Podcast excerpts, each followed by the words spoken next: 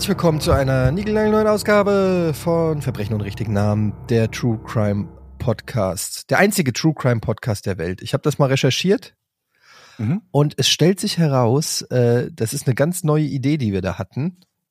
Ähm, klasse, toll. Also kein, ich habe keinen einzigen anderen True Crime Podcast gefunden. Ich weiß nicht, warum die anderen noch nicht drauf gekommen sind. Das ist mir echt ein Rätsel. Keine ja. Ahnung.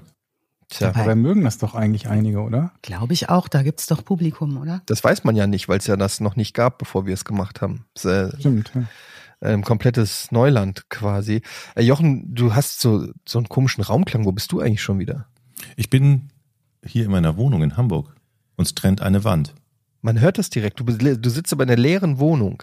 Ja, es halt ein bisschen, ne? Ja, ein kleines bisschen, als ob du in der Turnhalle sitzt. Ja, oder wir können einfach sagen, du sendest aus deinem Schloss, Jochen.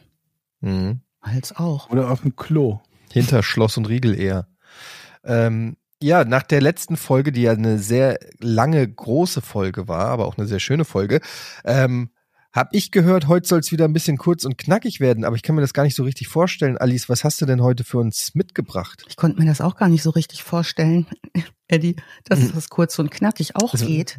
Geht es denn überhaupt? Das ist ja immer so die Frage. Also ich habe mir das jedenfalls stark vorgenommen und habe ähm, trotzdem natürlich wie eine wilde recherchiert, aber gekürzt, gekürzt, gekürzt, gekürzt, gekürzt, gekürzt. Und jetzt habe ich noch eine halbe Seite. Also wir sollten in drei Minuten fertig sein. ähm, Nee, ich habe tatsächlich heute, und da musste ich sehr an Jochen denken und an ähm, Horst Hennings, den Meisterangler. Ich habe auf Beifang verzichtet, würde ein Angler sagen. Also alles, was noch so mit im Netz gelandet ist, habe ich mal beiseite gelegt und falls es nochmal von Interesse wird, könnte ich es ja nochmal vorholen. Ansonsten werde ich auch vieles von diesen Makrelen, die wir gar nicht haben wollen, wenn wir auf Störangeln, ich kenne mich nicht aus, ähm, dann würde ich die einfach nochmal in die Shownotes stellen für die Menschen, die sagen, ich will aber auch den Beifang haben. Hm. Ja, wir angeln Stör, finde ich gut. Ich, die sind groß, ne? kenne mich Oder? gar nicht aus Jochen? mit Fischen, aber ich finde den. Äh, ich, ja, die sind riesig. Ja. Die machen, glaube ich, die haben, die, die machen, glaube ich, auch so besonderen Laich oder so, Rogen, so Störrogen. Hm? Ist das nicht Kaviar? Also. Ja, mhm. genau. Störkaviar. Mhm. Störkaviar. Soll lecker sein. Kaviar klingt so nach renitentem Kaviar, so nach Nerv. Nee, nerv nicht, nerv nicht Kaviar. genau, nerv nicht. Kaviar ist aber nichts oh, für mich. Mama, Hab, habt ihr schon mal Kaviar gegessen? Ja. Ja, ist lecker. Und? Ja? Gut, ja. Okay. Wonach hm. schmeckt das? Kann man das Salz. beschreiben? Salzig. So wie kleine Salz, glitschige Salzkügelchen. Okay. Ja. Ich kenne immer nur diesen falschen Kaviar auf diesen halben Eiern, die es in den 70er Jahren gab. Das ist was ganz anderes, was du gerade meinst, hm. Alice. Das war falscher Kaviar? Hm? Falscher Kaviar auf Eiern ist was ganz anderes. oh Gott. Wir beim Thema von gestern war, wären. Ja, ich habe mir das ja auch angehört und kaum so sind wir bei Minute du, ja? vier, sind wir schon schwuppdiwupp wieder unten rum. Mann, das geht schnell. Mhm. Ähm, kommt ihr mit mir nach Düsseldorf? Äh, gerne. Wieder, Na klar. Wohin du, denn? Was willst du wissen über Düsseldorf? Ich weiß alles ja. über Düsseldorf. Ja, okay. Welche Kneipe? Ähm, es wird ähm, wahrscheinlich eine große Rundwanderung heute durch Düsseldorf, weil wir in einer Zeit sind, in der viel zu Fuß gegangen wurde. Und ähm, es beginnt allerdings in Mülheim, was heute ja zu Köln gehört, ne? Mülheim an der Ruhr? Nein. Oder meinst du Köln-Mühlheim? Köln ist Stadtteil. Okay. Köln-Mühlheim ist jetzt Köln-Mühlheim. Ja. Aber damals war es nur Mülheim und gehörte noch nicht zu Köln. Okay. Und ähm, das lag daran oder liegt daran, dass unser heutiger Protagonist am 26. Mai 1883 dort geboren worden ist. Und da war das noch so eine Boomtown, eine industrielle Boomtown, Mülheim. Es gibt auch nichts, was ich mehr mit Boomtown verbinde als Mülheim. Der Kölner sagt ja Müllem, ne? Das heißt ja ja nicht Mülheim. Deshalb gibt es auch zwei Mülheim. Einmal Mülheim an der Ruhr genau. und einmal dann Mülheim an dem Rhein. Der Kölner sagt vor allen Dingen Müllheim. Müllheim. Ist da jetzt nicht in Mülheim, also Corrie, es ist ja die falsche Rheinseite, ne? Da gehen ja schon die rheinländischen Diskussionen los. Es gibt ja eine gute und eine schlechte Rheinseite, oder gab es jedenfalls früher, als ich dort gelebt habe. Mhm. Ähm, also Mülheim ist zu dem Zeitpunkt noch ähm, sozusagen autonome Industriestadt bei Köln, noch kein Stadtteil von Köln. Fünf Jahre später wird die Stadt Köln sich über die Industrialisierung so sehr ausdehnen, dass sie auch das andere Rheinufer erstmal mit einbezieht. Und das war für die Kölner, die so auf der ursprünglichen Rheinseite wohnten, auch schon ein echtes Ding. Also ein echter Kölner, der fuhr nicht so gerne über den Rhein auf die andere Seite. Viel, viel Industrie, auch heute noch. Heute sitzen da viel Medienanstalten und so weiter und so fort. Ähm, damals war es ein ungünstiges, armes Milieu. Zu dem Zeitpunkt 1883, als Peter Kürten geboren wird, äh, liegen die Weberaufstände 40 Jahre zurück. Also die Aufstände, wo man sagen kann, viele, viele arme Leute müssen für Industrie schuften. Die Industrialisierung boomt, Gewerkschaften gründen sich erste, die Kluft zwischen Arm und Reich ist sehr groß. Es werden viele, viele Arbeiter gebraucht, vor allen Dingen im Schwermetallbereich, die die Maschinen füttern. Unmut macht sich insgesamt breit, die Sozialsysteme verändern sich, noch sind wir im Kaiserreich. Peter Kürten, am 26. Mai geboren, wird als drittes Kind geboren und sieben weitere sollen noch folgen. Sein Vater ist sogenannter Sandformer in Mülheim. Das ist eine Gießer Art, Metallgussart, wo die Form, in die das Metall gegossen wird, in eine aus, aus Sand besteht. Also Dinge, die man einmal gießen muss, da gibt es eine Sandform dafür und dann wird das da reingegossen. Also schwere Arbeit. Der ist nicht nur schwerer Arbeiter, der ist auch schwerer Alkoholiker. Ein totaler Tyrann zu Hause schlägt die Frau, schlägt die Kinder, droht, wütet, das alles auf zwei Zimmern in einer kleinen Wohnung. Ähm, da ist so ziemlich alles dabei. Alle Kinder kriegen alles mit, alle Gewalttaten, auch die Vergewaltigung der Mutter. Den Kindern droht der Vater mit Hals abschneiden, wenn sie Sachen nicht so machen, wie er das möchte, oder dass er sie in den Rhein wirft. Einige Aussagen später sprechen auch von Vernachlässigung sogar der Säuglinge, also dass die Säuglinge lange liegen gelassen worden sind und wohl auch unser Peter hm, relativ schlecht versorgt ist. Die Mutter ist eine recht schwache Person, relativ ängstlich. Sie wird später in den Akten auch als lose und also lose im Sinne von nicht so, wie sich das anständig, wie sich das für eine Frau gehört, also mit ein bisschen zu viel Spaß in den Backen für die Zeit als schlechte Hausfrau beschrieben. Also aus der Moral der Zeit wird sie eher kritisch angesehen. Sie selbst kommt aus recht guten Verhältnissen. Die Vorfahren des Vaters kommen schon aus einem deutlich kriminellen Milieu und sind vorbestraft, haben teilweise Gefängnisstrafen abgesessen, auch wegen Gewalttaten. Da wächst Peter nun auf in diesem Mülheim und die frühe Kindheit schon, also zu der Zeit, wo er laufen kann, findet häufiger, und so ist das in Kindheiten in der Weimarer Republik nicht selten, viel auf der Straße statt und weniger in den beengten Wohnräumen.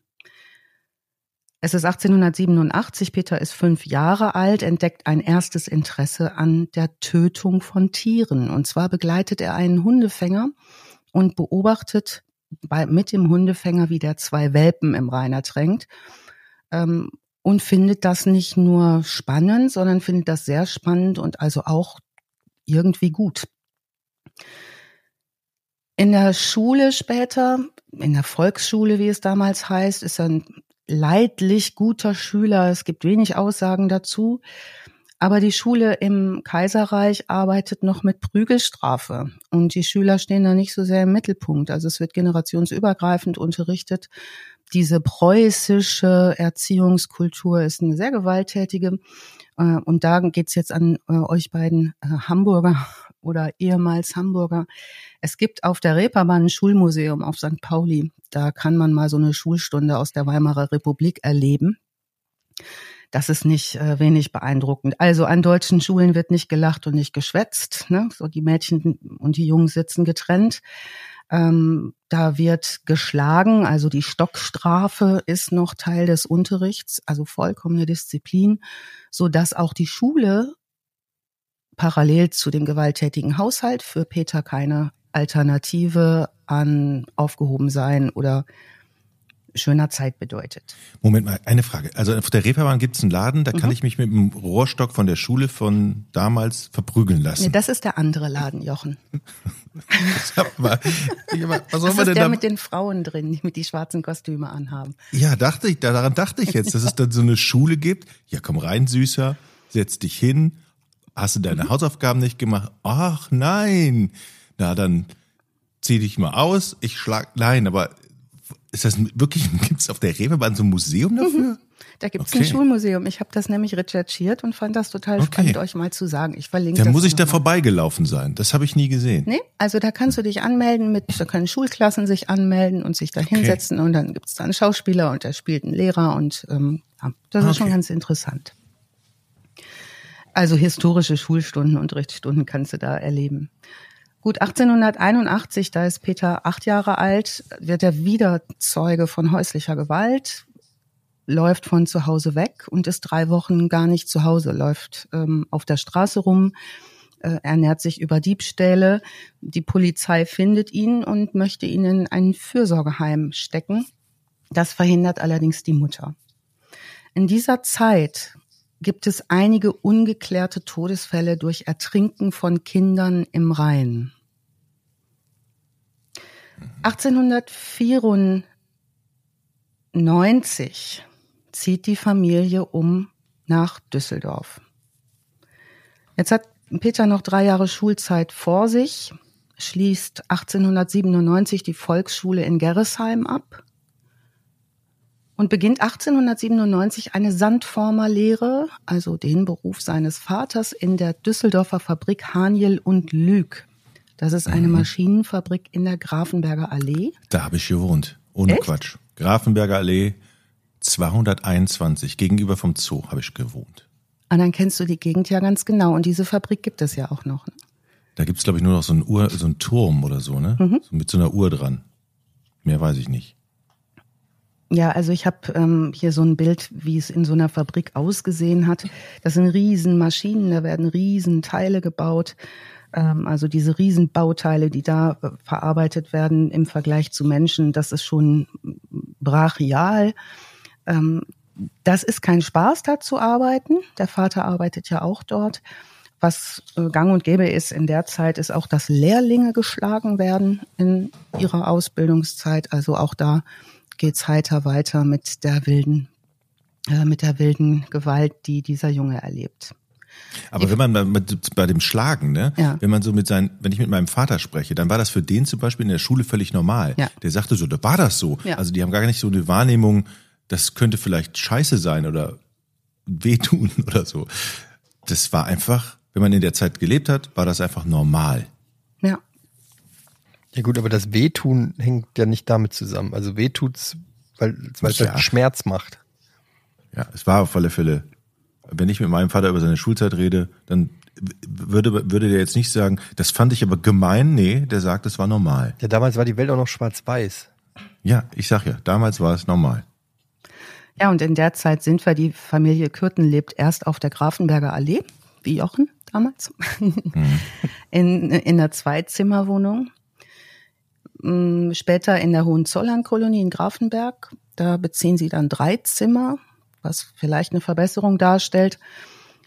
So richtig besser wird's aber nicht, denn 1898 wird Vater Kürten wegen versuchter Vergewaltigung der ältesten Tochter zu eineinhalb Jahren Gefängnis verurteilt. Das Urteil fällt damals auf Blutschande. Seine Frau lässt sich daraufhin von ihm scheiden. Sie ist nun alleine mit den Kindern. Ähm, es gibt Aussagen, die sind von Peter Kürten später selber. Der hat wie viele Täter sehr gerne geredet. Er sagt, er hat das beobachtet, er war dabei. So wie er auch stets dabei war, was auch immer passierte in diesem Haushalt, wenn er im Haushalt war. Ähm, jetzt sind die Kinder auf sich gestellt mit der Mutter. In der Zeit beginnen die kriminellen Aktivitäten von Peter ähm, zu galoppieren. Auf eigene Aussage fängt er an, im Wald ein Mädchen zu würgen im Grafenberger Wald. Also dieses Würgen hat er vorher schon an Tieren ausprobiert. Das bereitet ihm Spaß. Er unterschlägt in seiner Lehrzeit ähm, sein Lohngeld, also er klaut Geld, 100 Mark, flüchtet mit dem Geld nach Koblenz und macht mit dem Geld eine Rheinreise mit einer Prostituierten kommt am 6. Juni 1899 zurück, wird verhaftet wegen Unterschlagung, Diebstahl und sitzt seine erste zweimonatige Haftstrafe im, bis August 1899 ab. Später wird er nochmal für zwei Tage verhaftet, weil er im Freien übernachtet hat. Er ist nämlich in der Lehrzeit und nach dieser, diesen Geschehnissen zu Hause nicht mehr nach zu, nach zu Hause zurückgekehrt. Also er wohnt nicht mehr dort mit der Familie, sondern er ist auf sich gestellt. Nach der Haftentlassung ist er ohne feste Anstellung in Düsseldorf unterwegs, 16 Jahre alt, lernt eine ältere Dame kennen, wesentlich älter als er. Ähm, und zieht bei der ein für eine Weile. Ist wohl auch mit ihr auf ihren Wunsch äh, sexuell schwer aktiv und auch mit der 16-jährigen Tochter, die dort lebt. Also dort gibt es Sexualpraktiken, die viel mit Gewalt zu tun haben, wohl einverständlich. Man kann die Frau nicht mehr befragen. Äh, es beschweren sich aber Menschen, die dort auch im Haus wohnen, weil es wohl sehr laut zugeht und das Paar trennt sich. Das kann er schwer auf sich sitzen lassen. Wir werden das später häufiger nochmal von ihm ähm, mitbekommen, dass er mit Dingen nicht aufhört. Er steigt nochmal ein in diese Wohnung, um diese Frau zu bedrohen, klaut ihre Schlüssel und wird deswegen am 2. Januar 1900 wegen Hausfriedensbruchs zu zwölf Tagen Gefängnis verurteilt. Also 1899 erste Straftat, die, zweite haben wir auch beschrieben. Jetzt folgen 77 weitere Straftaten und drei Entlassungen aus Gefängnissen im Schnelldurchlauf. 1899 Diebstahl von Lohngeldern, 1900 Hausfriedensbruch, sieben Tage Haft, 1900 Zechprellerei, 1900 Einbruch, Diebstahl, sechs Monate Haft. Es folgen also nun auch Diebstähle, äh, nochmal ein Diebstahl, sechs Wochen Haft. 1901 klaut er zwei Fahrräder, verbringt zwei Jahre im Gefängnis Ulmer Höhe, wird entlassen 1903.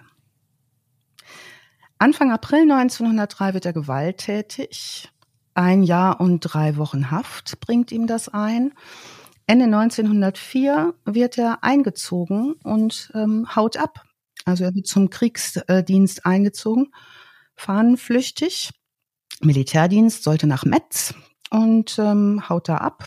Kriegsgericht verurteilt ihn 1905 zu sieben Jahren Haft, die er erst in Metz und dann in Münster verbüßt. 1905, sieben Jahre Haft, wir sind bei 1912. Da gerät er in eine Revolverschießerei, die er selber initiiert. Das kostet ihn sechs Monate Haft in Derendorf, Anrath und Lingen. In Anrath, hier meine Nachbarschaft. Ja, da gibt's wohl einen Knast. Gibt's den wohl mhm. noch, Georg? Mhm, den gibt's noch. Also es gibt zumindest einen. Ob das noch derselbe ist wie der zu Zeiten von Peter, das weiß ich nicht. Aber ja, haben wir. Ja, es gibt noch so einige Gebäude ne, aus der Zeit, ähm, wo man sich mhm. wundert, dass die auch weiterhin genutzt werden, teilweise in der gleichen Funktion. Da mhm. kommen wir später auch nochmal drauf. Ja. 1913 begeht er seinen ersten Mord. Der bleibt allerdings zunächst ungesühnt. Und zwar finanziert er sich ja über all die Jahre über Einbruchdiebstähle, was er auch in all den Jahren tut, da gibt's lange Listen, die man sich angucken kann, sind Brandstiftungen. Das ist auch ein Hobby von ihm. Heuschober anzünden, Scheunen anzünden, aber auch einbruchstechnisch so vorzugehen, dass er sich gerne Gaststätten aussucht, also Kneipen, die unten so ebenerdig sind, um dann abends, wenn in der Kneipe Betrieb ist, in der Wohnung drüber einzubrechen weil ja die Besitzer meistens über der Kneipe wohnen. Das ist ja heute auch noch häufig der Fall, ähm, dass Menschen dann über ihren Wirtschaften wohnen. Und da die dann unten in der Wirtschaft arbeiten, sind diese Wohnungen meistens leer, beziehungsweise die Kinder sind da und da kann man dann schön einsteigen und Sachen ausräumen. Da hat er gute Erfahrungen mitgemacht. Er bricht 1913 in eine Wohnung über der Wirtschaft Klein in Köln-Mühlheim ein, findet da nichts Verwertbares, aber überfällt das schlafende Kind gerät in einen Blutrausch, tötet das Kind innerhalb von drei Minuten mit einem Taschenmesser, entkommt und bleibt unentdeckt. Am nächsten Tag geht er wieder in die Kneipe und setzt sich dahin und belauscht höchst vergnügt die Gespräche zu diesem schrecklichen Vorfall. Der Verdacht, ne, Polizei ermittelt, zu Polizeiarbeit kommen wir gleich nochmal. Der Verdacht fällt jetzt auf Peter Klein. Das ist der Vater dieses Mädchens. Denn Peter Kürten hat am Tatort sein Taschentuch, ein blutiges Taschentuch mit seinen Initialen PK verloren. Das ist ein Beweisstück. Und äh, nun ist das ein dämlicher Zufall, dass der Vater auch mit PK abgekürzt wird. Aber ich meine, ob Taschentuch oder nicht, das ist ja jetzt nicht ungewöhnlich, dass der Vater bei seiner Tochter oder in der Nähe seiner Tochter ein Taschentuch hat. Ja. Das macht ihn ja jetzt nicht mehr oder weniger zu einem Verdächtigen, oder? Das Blut daran schon vielleicht. Wie, ja. Er wird jedenfalls unter, es gibt keine Fingerabdrücke, es wird untersucht. Später gerät auch noch ein Onkel in Verdacht, Otto Klein, da gibt es auch eine Verhandlung, der wird aber aus Mangel an Beweisen freigesprochen. Der fällt später im Ersten Weltkrieg 1915. Kürten geht straffrei aus, keiner kommt auf den, der geht zurück nach Düsseldorf.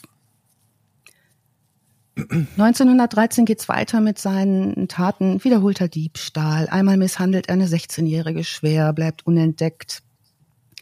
Bekommt dann wegen Diebstählen sechs Jahre Haft, zusätzlich dann nochmal zwei, weil er an einer Gefängnismeuterei teilnimmt. Diese Haftstrafen verbüßt er in Siegburg, Rheinbach und Brieg. Also wir machen wirklich eine Tournee durchs Rheinland und ähm, vor allen Dingen er durch die Kneste dort. Wieder eine lange Spanne. Bis 1921 ist er in Haft. Danach zieht er nach Altenburg. Das ist in Thüringen. Dort arbeitet er in einer Eisengießerei. Keine Straftaten werden verzeichnet. Er übrigens führt zu dem Zeitpunkt auch schon eine Art Tagebuch über das, was er tut. Vor allen Dingen immer dann, wenn es um Überfälle, Würgen, äh, Tierquälereien und Brandstiftungen geht. Also zusammenfassend bis hierher 1899 erster Fall von Würgen, 1900 bis 1904 in Haft, vier Brandstiftungen, in Haft 1905 bis 1913, 1913 Würgen und das Mord an dem Mädchen Klein, dann drei versuchte Beilhiebe, jetzt geht es los mit Geräten, an einem unbekannten Mann, an einer unbekannten Frau und einem schlafenden Mädchen und eine Brandstiftung. Das ist das, was er später mal einem Gutachter erzählen wird. 1923 heiratet er im thüringischen Altenburg und zwar eine Dame namens Auguste Scharf. Auf die ist er richtig stolz, weil die ist vorbestraft wegen Totschlag mit einem Revolver.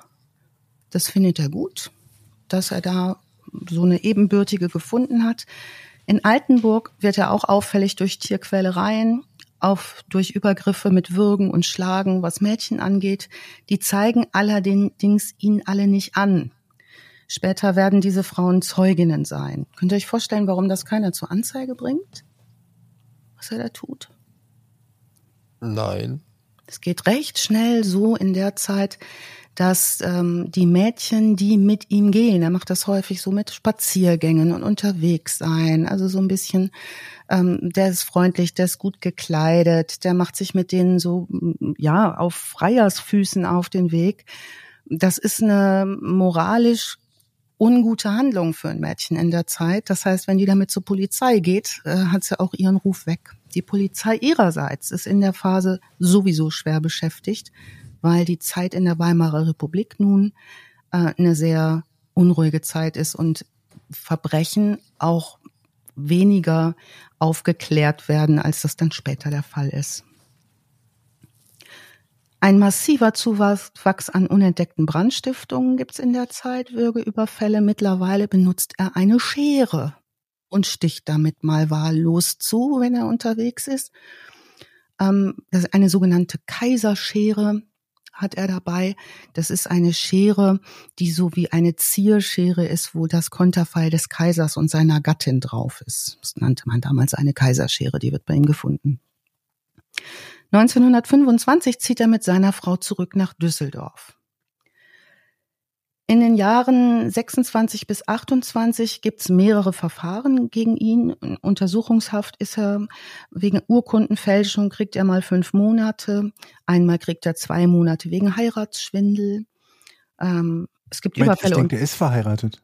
Mhm, ja, ja, also er, seine Frau sagt später dann, ja, er ist abends oft weg. Und sie ah, vermutet mh. schon auch, ja, dass da was los ist, aber er kommt halt auch immer wieder nach Hause.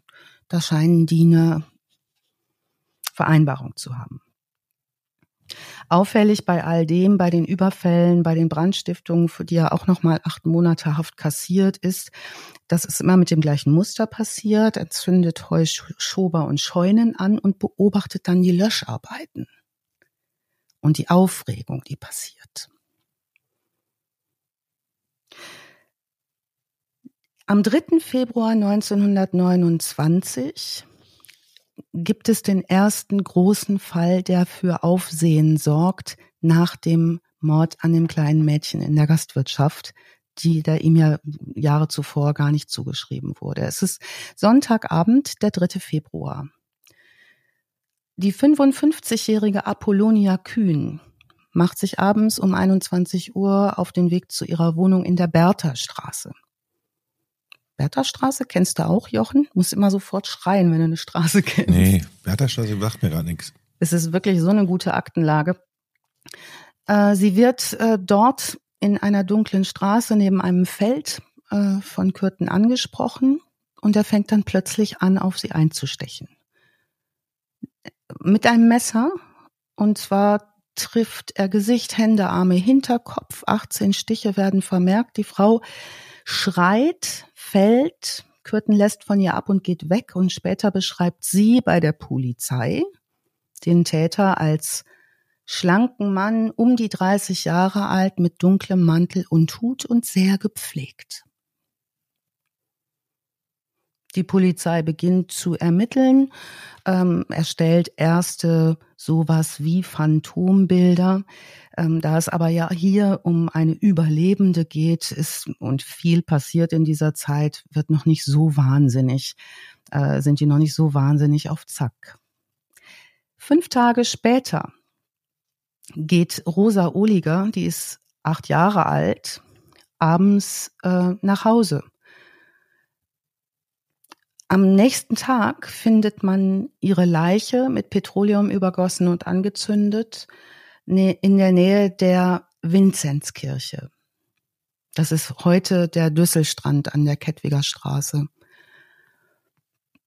Die Leiche ist komplett bekleidet. Ähm, Mantel und andere Kleidungsstücke sind zerfetzt.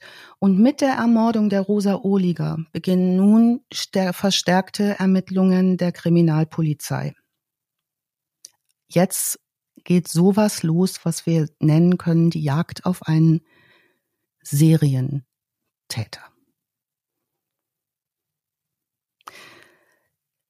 Wir kennen das aus neueren Fällen, dass jetzt Verdachtsmomente im Raum hängen äh, und auch Leute schon schwer verdächtigt werden, die hinterher auf gar keinen Fall die Täter waren. Und zwar viel, fällt hier der erste Verdacht auf einen sogenannten Imbezillen, nannte man die früher, einen geistig behinderten äh, Menschen, der aus einer Heil- und Pflegeanstalt abgehauen ist. Den greifen die auf, der hatte nämlich 25, 1925 schon ein elfjähriges Mädchen getötet ähm, und auch Brand gestiftet und so weiter. Und äh, die Kripo denkt, Mensch, das ist sehr, sehr ähnlich, was hier passiert ist, ähm, und lassen nach dem Fahnden. Die nehmen den in Köln fest und es kommt aber relativ schnell raus, dass das mit der Ermordung der Rosa Ohliger nichts zu tun hat. Zwei Wochen später nimmt die Polizei noch jemanden fest, den reisenden Herrn Schengel, Richard Schengel. Der hatte auch ein Kind belästigt, Sittlichkeitsverbrechen, hat aber ein Alibi. Ähm, und jetzt wird die Polizei bisschen vorsichtiger, Hinz und Kunz festzunehmen, ähm, wird also weniger aktiv, denn das ist natürlich auch ein bisschen peinlich, wenn man ständig falsche Leute verhaftet und dann wieder sagen muss, der war es gar nicht und laufen lassen muss. Bis Juli 1929, also fünf Monate lang, herrscht jetzt Ruhe, mehr oder weniger in der Öffentlichkeit, bis Peter am, im Juli Maria Witt kennenlernt. Mit der trifft er sich öfter, flirtet mit ihr rum, sagt, er sei pensionsberechtigter Schlosser, sagt gerne mal, er arbeitet bei der Post oder er sagt, er arbeitet im Gaswerk. Also immer so mit Hut und Mantel und gut gekleidet. Gibt ja immer gute Berufe an. Das ist zu der Zeit hoch attraktiv für Frauen, die sich mit Männern verabreden, weil das in der hohen Arbeitslosigkeitsphase bedeutet, ich habe es hier mit jemandem mit Geld zu tun, ne, mit einer guten Partie. So macht er das. Er geht mit ihr am Abend des 11. Juli hm, wieder in Kaiserwerth äh, spazieren gehen und da treffen sie beim Spazierengehen plötzlich seine Frau. Ein bisschen ungünstig, die ist nämlich auch spazieren gegangen und Georg, du hast ja eben schon gesagt, was mit der Frau, das ist doch, ne? ne? Das ist ja echt mhm. unpraktisch, hatschen darum, treffen, ja, äh, treffen die Frau. Kann man den Rhein entsorgen. Ist ja direkt. Kaiser, Kaiserswerth ist am Rhein, kann man, zack, ja. könnte man. Und um mal so das ähm, kommunikative Niveau zu beschreiben, was jetzt passiert, also ich, wenn ich jetzt er wäre, hätte ich gesagt, ach Mensch, hallo, was machst du denn hier? Ne, wie hättet ihr euch rausgeredet? Ne? Es sieht nicht aus, so wie es ist, oder? Nee, es ist nicht so, wie es aussieht. Das ja, genau. Es ist alles ganz anders. Irgendwas. Nö, das macht er nicht. Der haut seiner Frau die Rose, die er für die Frau dabei hat, einmal durchs Gesicht. Mhm. Ähm, die wiederum ähm, klatscht dann der vermeintlichen Nebenbuhlerin eine. Das alles mitten auf der Straße. Und es gibt so eine recht ansehnliche. Das hat irgendwie was von RTL 2. Mhm. Serie, oder? Ja, doch, da ist ein bisschen, da ist richtig was los auf der Straße. Ähm, wahrscheinlich ist keiner so richtig froh über den Ausgang dieses Sonntags. Ähm, äh, Maria Witt geht ihrer Wege und denkt sich, das war jetzt nicht so, habe ich mir nicht vorgestellt was aber im Nachhinein sicherlich äh, große Dankbarkeit sein wird, die sie hat, ist, dass sie ähm, am Leben bleibt, denn die Schere hat Peter an dem Abend auch dabei. Man weiß jetzt nicht so ganz genau, Aktenlage ist nicht ganz klar, 11. oder 21. Juli. Es gibt Angaben von einem Psychiater, einem Gutachter, der ihn befragt, und Angaben von Kürten selbst. Ähm, trifft er ähm, Maria Maas, eine weitere Frau, und geht mit ihr auf die Kirmes. Wenn Schön. Ne, Kirmes ist immer super, im Rheinland ja sowieso auch äh, gern genommen. In der Zeit waren Kirmesse, Kirmessen, Kirmessi, Kirmes, Veranstaltungen. Kirmen. Kirmen waren da ganz weit vorne, wie Schützenfeste und so weiter. Ne? Das war so das Volksvergnügen, wo auch das einfache Volk sich leisten konnte, mal einen zu heben. Mhm, Autoscooter und so. So, ne? Und ähm, Kirmes ist ja auch bis heute immer so ein Ding, wo man sagt, ja, das geht jetzt auch nicht das allerfeinste Publikum. Also die Oberkastler Kirmes ist hier die größte Kirmes am Rhein. Da sind die immer sehr stolz drauf. Ne? Da wird dann aber auch mal zu später Zeit im Bierzelt auch mal schön sich vermöbelt. Das kann ich mir gar nicht vorstellen. Warst du da mit deiner Sprungturm-Gang immer in der Oberkasseler Kirmes? Nee, nee, ich war nur immer nur auf den Fahrgeschäften, die wilde Maus und so. Und sonst Alleine? Nee, mit, mit Freunden, mit meinen Freunden. Das meinte ich doch, mit deiner Gang. Ja, aber es war nicht die Ratinger Gang. Ich habe mehrere Gangs gehabt. Eine Düsseldorfer Kneipengang und eine Ratinger Turmspringer Gang. Okay. Hattet ihr eine Kirmes in Frankfurt? Gibt es da eine berühmte? Klar, die Dippemess. Das ist eine der größten, glaube ich, sogar in, äh, nach dem Oktoberfest und dem Dom.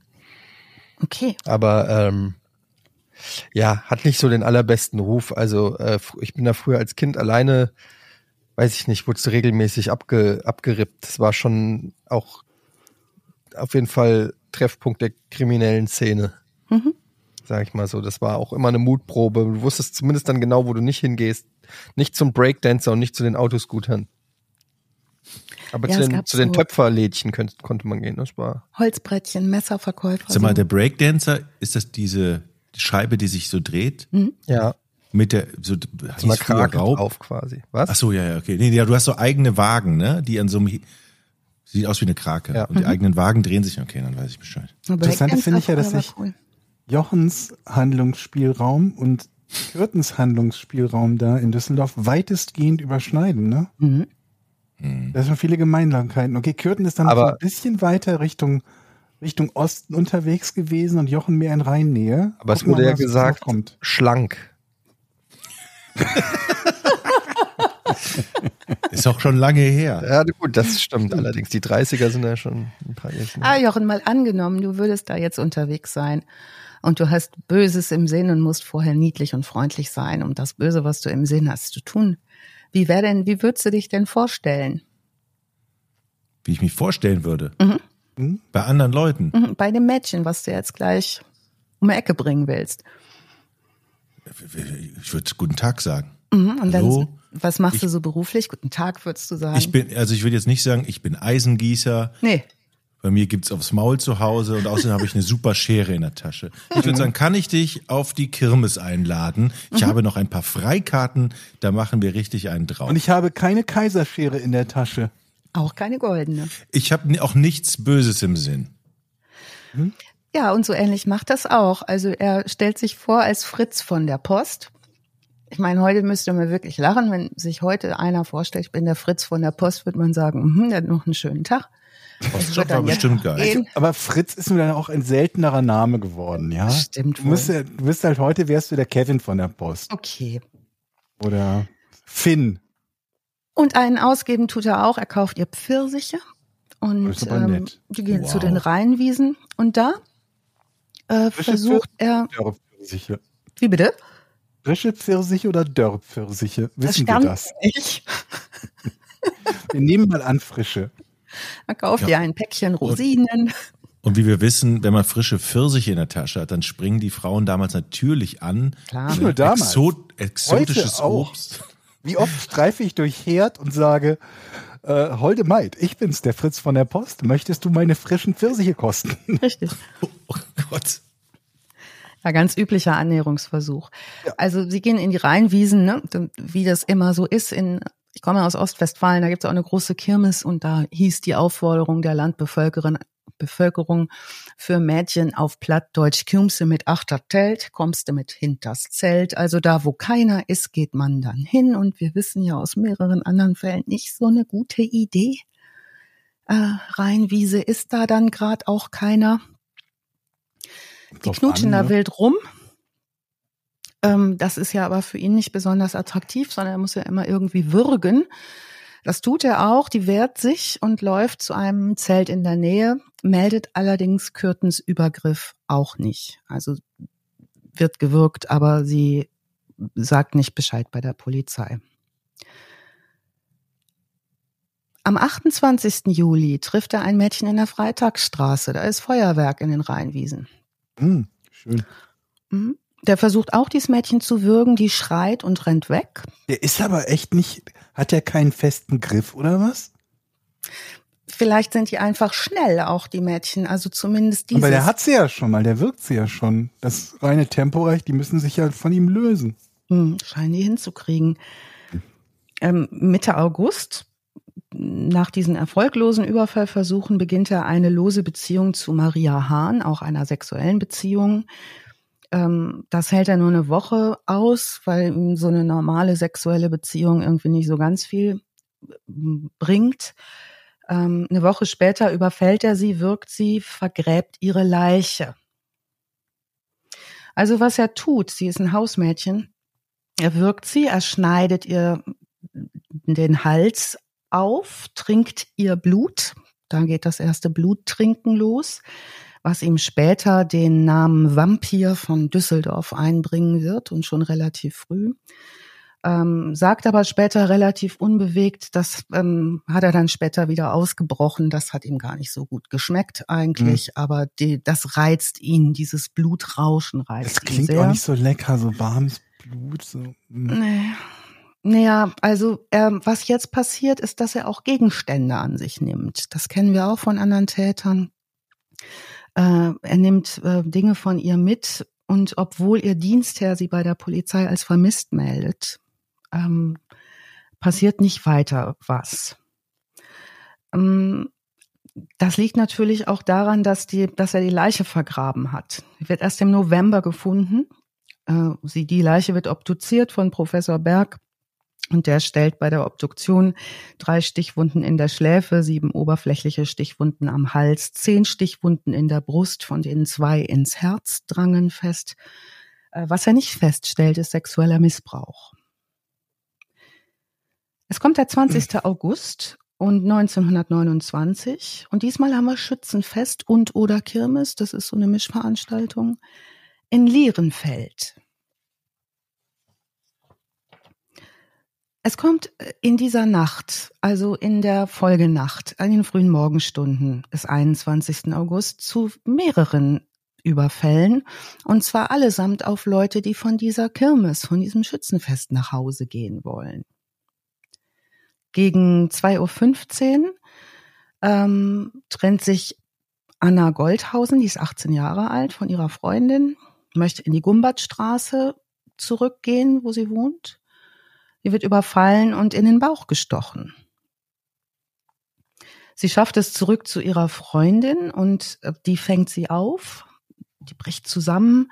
Die, ihre Freundin bringt sie ins Krankenhaus und äh, in den Akten steht, dank ärztlicher Kunst konnte sie am Leben gehalten werden. Also die wird versorgt, die überlebt diesen Messerangriff.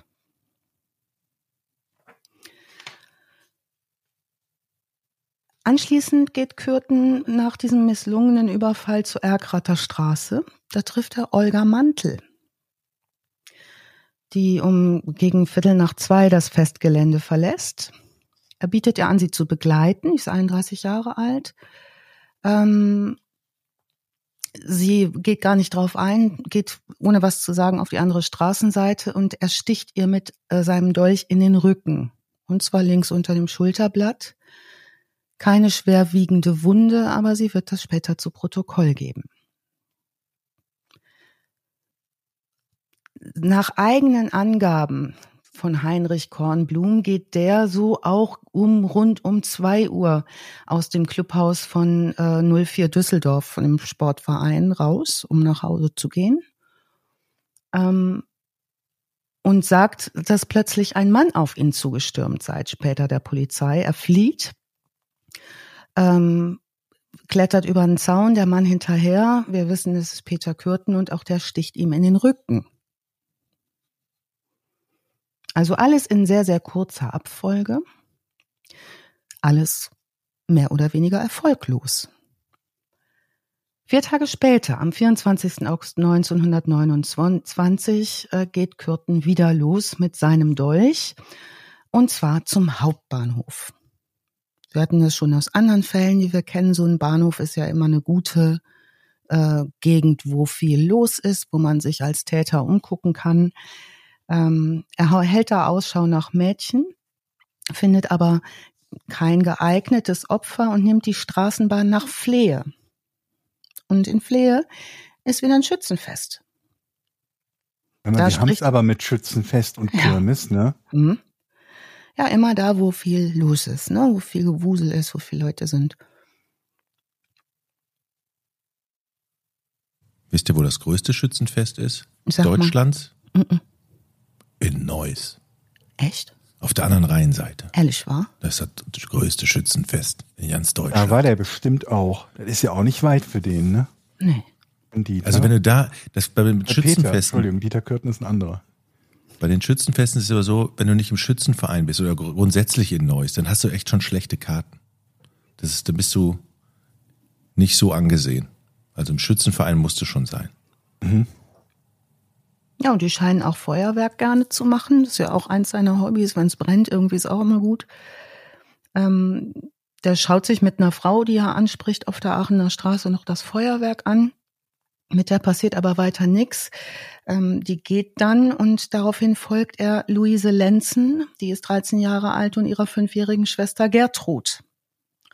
Und der, nicht der Schwester, sondern der fünfjährigen Gertrud Hamacher, Entschuldigung, die gerade über einen Feldweg vom Schützenfest nach Hause gehen wollen. Er spricht die an, sagt zu der Älteren, sie soll Zigaretten holen gehen für ihn, wirkt dann die Fünfjährige, tötet sie, läuft zurück zu dem zurückkehrenden Mädchen auch das erwürgt er, kann kurz oder versucht er zu erwürgen, die kann kurz noch entkommen, er holt sie wieder ein, er lässt beide Leichen dieser Kinder liegen und geht nach Hause.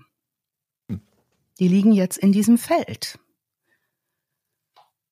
werden am nächsten Morgen aufgefunden und dreimal dürft ihr raten, wer am Vormittag in der Nähe des Tatorts ist und die Aufregung genießt. die rund um die Fundstelle dieser beiden Leichen herrscht. Da steht er, der Kürten, und guckt es sich an. Danach fährt er nach Oberkassel. Da spricht er Gerd mit der Straßenbahn. Ähm, da spricht er Gertrud Schulte an. Sagt wieder, er ist von Fritz von der Post, also er gibt sie wieder als Postbeamter aus. 26 ja, sehr Jahre. Unterschiedliche äh, Zielgruppen da, ne? Von der ja. Fünfjährigen bis 55 oder sogar noch älter, ja. weiß ich gar nicht. Ja, und auch Männer, ne? Also relativ, ja, okay. war mhm. relativ wahllos. Ähm, bisher mh, mm, er, gelingt es, das Vertrauen dieser Frau zu bekommen und überredet sie, mit ihm gemeinsam nach Neuss zu fahren, Jochen. Ja, sag ich doch. Kirmes in Neuss. Da bleiben sie aber nicht ganz so lange fahren wieder zurück nach Oberkassel mit der Straßenbahn und er sagt, lass mal früher aussteigen, wir gehen den Rest zu Fuß. Oh oh. Oh oh. Die steigen Hertha Rathaus aus. Ähm, allerdings gehen sie nicht den kürzesten Weg, das fällt der Frau auch auf, sondern er sagt, wir gehen mal über einen Rheinbogen bei Lörik. Wir gehen mal so Rheinbogen. Die Frau ist sagt, ich kenne mich hier wirklich gut aus, jetzt gehen wir eben auf die Rheinwiesen, da bedrängt er sie sexuell. Die wehrt sich und er sticht mit dem Dolch auf sie ein. Der sticht so doll auf sie ein und auch in den Rücken, dass dabei die Spitze des Dolches abbricht und im Wirbelknochen, des, in einem Wirbelknochen des Rückens stecken bleibt. Die schreit ähm, und da werden Jugendliche aufmerksam, die hören das dass da ein Riesengeschrei ist. Peter Kürten rennt vom Tatort weg, schmeißt den Dolch weg und ähm, hat die Handtasche dabei, die hat er der Frau abgeluchst. Die durchsucht er, behält eine Armbanduhr und wirft, wirft den Rest weg. Dann wartet er ganz in Ruhe am Lügplatz, bis die ähm, Polizei, das sogenannte Überfallkommando, anrauscht und geht danach nach Hause guckt sich das noch an, wie das da am Tatort vor sich geht. Die äh, Frau überlebt die Tat schwer verletzt. Zwei Tage später, am 31. August, spricht der Caroline Herrstraß an, und zwar wieder am Hauptbahnhof. Er redet so lange auf sie ein, bis sie die letzte Straßenbahn nach Neuss verpasst und sagt, mhm. ich besorge den Zimmer. Kein Problem. Geht mit ihr zum Ufer der Düssel am Ostpark, stürzt sich dort auf sie und ähm, weil sie sich wehrt, äh, stößt er sie in die Düssel, in diesen Fluss. Später stellt sich bei Vernehmungen heraus, ähm, dass sie tatsächlich aus eigenem Antrieb in die Düssel gesprungen ist Sie sagt später auch aus, sie habe sich die Würgemale am Hals selbst beigebracht. Warum das zu dieser Aussage kommt, bleibt ungeklärt, der, wie der gesamte Fall zu dieser Zeit. In dieser Zeit besucht Kürten noch regelmäßig ähm, das Grab der Maria Hahn, die er vergraben hat, verliert jedoch dann zunehmend das Interesse. Was er immer, was ihn viel mehr reizt, ist, was passiert, wenn sowas gefunden wird? Wie viel Aufregung gibt es? Wie viel Angst bekommen die Leute? Wie sehr wird über mich geredet? Wenn, wie kann ich das beobachten? Ähm, und weil das nicht so sehr geschieht, ähm, beschleunigt er das ein bisschen. Er skizziert das Grab der Maria Hahn. Also er macht eine Bleistiftzeichnung, wo er den Wald skizziert und den Ort mit einem Kreuz und das schickt er an den Düsseldorfer Stadtanzeiger und sagt, hier findet ihr was. Die Skizze ist verschollen, man weiß nichts, die Zeitung berichtet auch nicht darüber, vermutlich hat es jemand in der Redaktion dort als Spinnerei abgetan oder es ist untergegangen. Am 26. September jedenfalls greift er in Gerresheim Maria Radusch an, eine Hausangestellte, und wirkt die auch, die kann jedoch auch entkommen. Drei Tage später geht er mit einem Hammer zum Düsseldorfer Hauptbahnhof. Er spricht Ida Reuter an. Die machen hier wieder einen Spaziergang über die Rheinbrücke Oberkassel zum Rheindamm. Ähm, wo vorher schon der Überfall auf Gertrud Schulte war. Abends möchte Reuter umkehren und ähm, auf dem Rückweg ähm, schlägt er ihr mit dem Hammer auf die Schläfe. Er schleppt sie bis zum Rheindamm in die Rheinwiesen und tötet sie dort mit weiteren Hammerschlägen. Schließlich ähm, entkleidet er sie und beschwert mit Kieseln das, was sie an Kleidungsstücken hat und wirft sie in den Rhein. Er bleibt wieder an diesem Ort in der Leostraße stehen, um zu gucken, was, was er in dem Köfferchen findet, was er von dem, von der Frau mitgenommen hat, behält diesmal einen Ring und wirft den Rest weg. Reuters Leiche wird am nächsten Morgen gefunden. Auch hier kehrt Kürten in den Nähe des Tatorts zurück und beobachtet die Polizeibeamten bei ihrer Arbeit. Die sind halbwegs hilflos. Es ist nämlich eine Menge los 1929 in der Weimarer Republik. Und jetzt fordern die Verstärkung an. Die Düsseldorfer Polizei sagt, wir schaffen das hier nicht mehr alleine. Und sie engagieren einen das FBI. Sie engagieren das FBI. Sie, nee, den Gennert, könnt ihr euch erinnern, Folge 9, unseren Kommissar Gennert. Weit weg, weit weg. Ist weit weg, ne? In der Folge 9 hatten wir es zu tun mit Karl Großmann in Berlin. Ihr erinnert euch, der sehr hässliche Mensch, der immer junge Mädchen in viele Teile zerteilt hat und ähm, in Kisten neben sich auf der Parkbank saß in Berlin und ähm, Körperteile im Pappkarton mit sich rumgetragen hat. In der Zeit ähm, war die, waren die Untersuchungsmethoden noch nicht so ausgereift. Die haben sehr lange gebraucht, um ihn zu kennen. Das war der Berliner, ein, der berühmte Berliner Serienmörder. Äh, Gennard Berlin, auch genannt der volle Ernst, weil er eine so große Körperfülle hatte, sehr beliebt bei den Berlinern.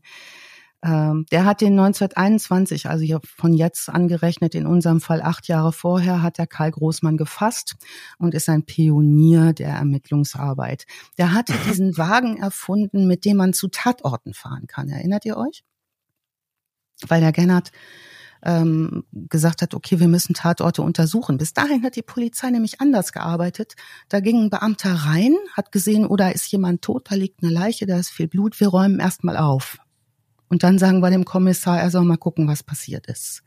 Ne? Also wischen, Spuren vernichten und so weiter.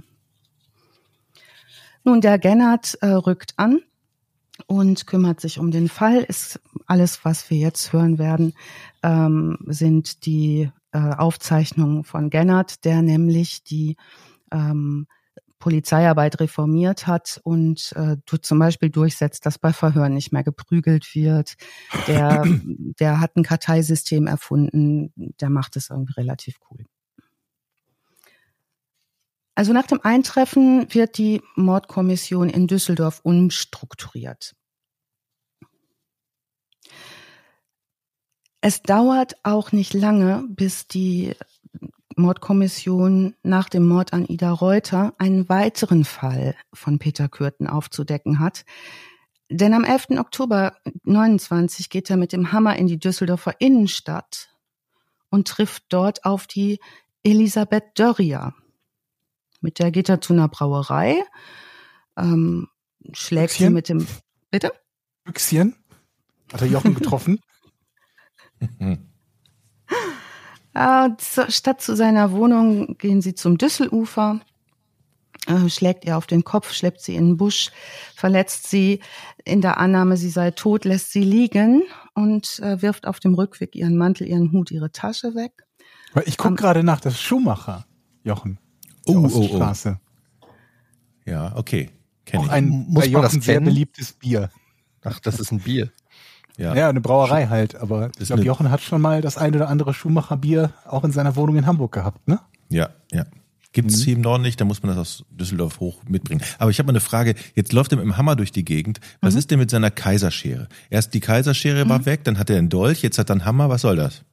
Diese Kaiserschere hat ihm ja nicht die besten Dienste geleistet. Wir erinnern uns an erfolgreiches oder erfolgloses Rumstechen am ja, Besser als sein Würgen. Jedes seiner Würgeopfer ist weggerannt. Ach. Und diesmal klappt es auch nicht so, denn ähm, die ist gar nicht tot, die Elisabeth Dörrier. Die finden die, stirbt aber nach 36 Stunden, kann keine Aussage mehr machen, weil sie das Bewusstsein nicht wieder erlangt. Zwei Tage später geht er zurück an den Tatort und sieht, dass da Leute mit Spürhunden am Start sind von der Mordkommission. Ähm, irgendwie nervt ihn, dass das geht nicht schnell genug. Und er fertigt wie eine Skizze an, von wo er so vergraben hat und steckt die der Polizei zu. Die suchen dort auch, aber finden nichts, weil die Skizze so ungenau ist. Also ist halt ein bisschen schlecht gezeichnet. Da würde ich nochmal anrufen und das klarstellen sollen. Genau. Also wenn man alteingesessenen Düsseldorfern heute von dieser Geschichte erzählt, weiß eigentlich jeder, wer das war. Denn was jetzt passiert, ist so eine Angstpsychose bei der gesamten Bevölkerung. Ne, so viel passiert, die gehen abends im Dunkeln nicht mehr raus und es wird auch alles Mögliche gemeldet. Wo, was passiert in der Zeit mit Kriminalbeamten? Die sind sowas wie Helden. Also so wie die findet man ganz toll. Die veröffentlichen auch gerne in Presse und Zeitung und per Anschlag an den Litfaßsäulen. Ähm, so zum Beispiel der Gennert veröffentlicht viel in einem Kriminalmagazin. Das ist alles archiviert. Ähm, das Kriminalmagazin hat jetzt eine Sondernummer, ne, weil so viel passiert. Die bringen so Extrablatt, Extrablatt ein Ding raus. Da steht dann drin, Düsseldorf fiebert, das Rheinland zittert in Spannung. Sagen wir ruhig, ganz Deutschland stürzt in diesen Tagen von einer Sensation in die andere. Ein Massenmörder treibt seit Anfang des Jahres in Düsseldorf sein Unwesen. Wie ein Raubtier bricht er plötzlich auf seinem Versteck hervor, sticht mit einem langen Messer Kinder nieder, überfällt Frauen, die er mit einem seltsamen, hammerartigen Mordwerkzeug niederschlägt. Also jetzt passiert Panik. Auf die kleinste Verdächtigung entstehen Menschenansammlungen. Sobald irgendwo irgendwas ist, kommen die Leute zusammen, machen Anzeigen. Ähm, spielende Kinder sehen, sieht man kaum noch in Düsseldorfs Straßen. Wenn es dunkel ist, ist jeder doppelt auf der Hut. Ähm, es wird berichtet, die Stadt fällt in eine tiefe Depression. Selbst ein Supermeister-Clown, der im Zirkus auf, auftritt und Späße macht, kann die Leute nicht erheitern. Also er, Gennard selbst spricht von einem Kriegszustand in der Stadt, ähm, allerdings nicht so schlimm wie die Sensationsmeldungen der Presse. Also wenn schon ein guter Clown das nicht mehr schafft. Ne? Selbst ja, wenn der Clown niemand also, mehr erheitern kann. Und das Schlimme ist, das ist noch vier Jahre vor der Meisterschaft von Fortuna. Da gab es noch nicht so viel Grund zur Freude in Düsseldorf. 29 dann. Ne? 29, ja. ja. Weil ich ja versprochen habe, ein bisschen Gas zu geben. Ne? Es ist allerdings ja, bei so Massenmördern immer schwierig, weil das sind so viele. Ist aber, ne? auch, ist aber auch eine gute Informationslage, ne? eine sehr gute. Ne? Mhm. Also, ähm, ich mach's kurz. 25. Oktober 29, Hubertine Meurer, 34 Jahre alt, äh, wird zu Boden geschlagen. Die schreit um Hilfe, wird gefunden von Radfahrern, überlebt. Auf dem halben Weg nach Hause spricht er noch eine an, Clara Wanders, gibt sich interessiert. Die Clara Wanders ist Prostituierte. Er attackiert, attackiert sie mit mehreren Hammerschlägen. Sie ist bewusstlos. Er hat so hart zugeschlagen, dass der Hammerstiel abbricht. Also der Hammerkopf fliegt durch die Gegend. Ähm, Clara Wanders kommt zu sich, geht zur Polizei und danach ins Krankenhaus.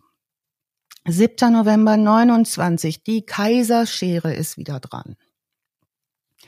Sucht sich ein neues Opfer ähm, überfällt eine Fünfjährige und tötet sie. Legt die Leiche in einem Gebüsch ab, geht nach Hause. Nächsten Tag, er skizziert wieder die Grabstelle von Maria Hahn, die die immer noch nicht gefunden haben. Und er möchte ganz gerne, dass das jetzt passiert. Der, in dieser Skizze gibt er auch an, wo Gertrud Albermanns Leiche liegt. Nun dieser Brief, der kommt erst später nach dem tatsächlichen Auffinden in die Hände der Polizei. Die geht jetzt davon aus, dass, ähm, dass sie weiterarbeiten können. Es gibt Suchgrabungen am 12. November 29 zunächst ergebnisfrei. Ähm, ein Bauer findet aber eine Damenhandtasche und einen Schlüsselbund und die Leiche wird schließlich am 15. November 29 geborgen. Am 7. Dezember ist Kurt, ist Kurt, nee, Peter Kürten unterwegs und im Hofgarten Düsseldorf. Sieht dann Schwan, schneidet dem den Hals durch und trinkt das Blut. Okay.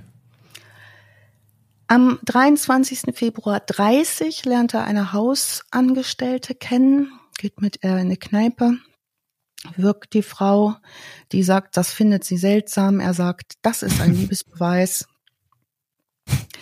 Ähm, eine Woche später trifft er sich mit der in der eigenen Wohnung. Ähm, Kommt noch mal wieder, mhm. nachdem sie gewürgt wurde. Das wollte jetzt auch gerade. Moment, der hat die gewürgt und dann hat mhm. er. What? Also sag mal, der hat doch bestimmt, der hat doch so ganz schwache Hände, oder?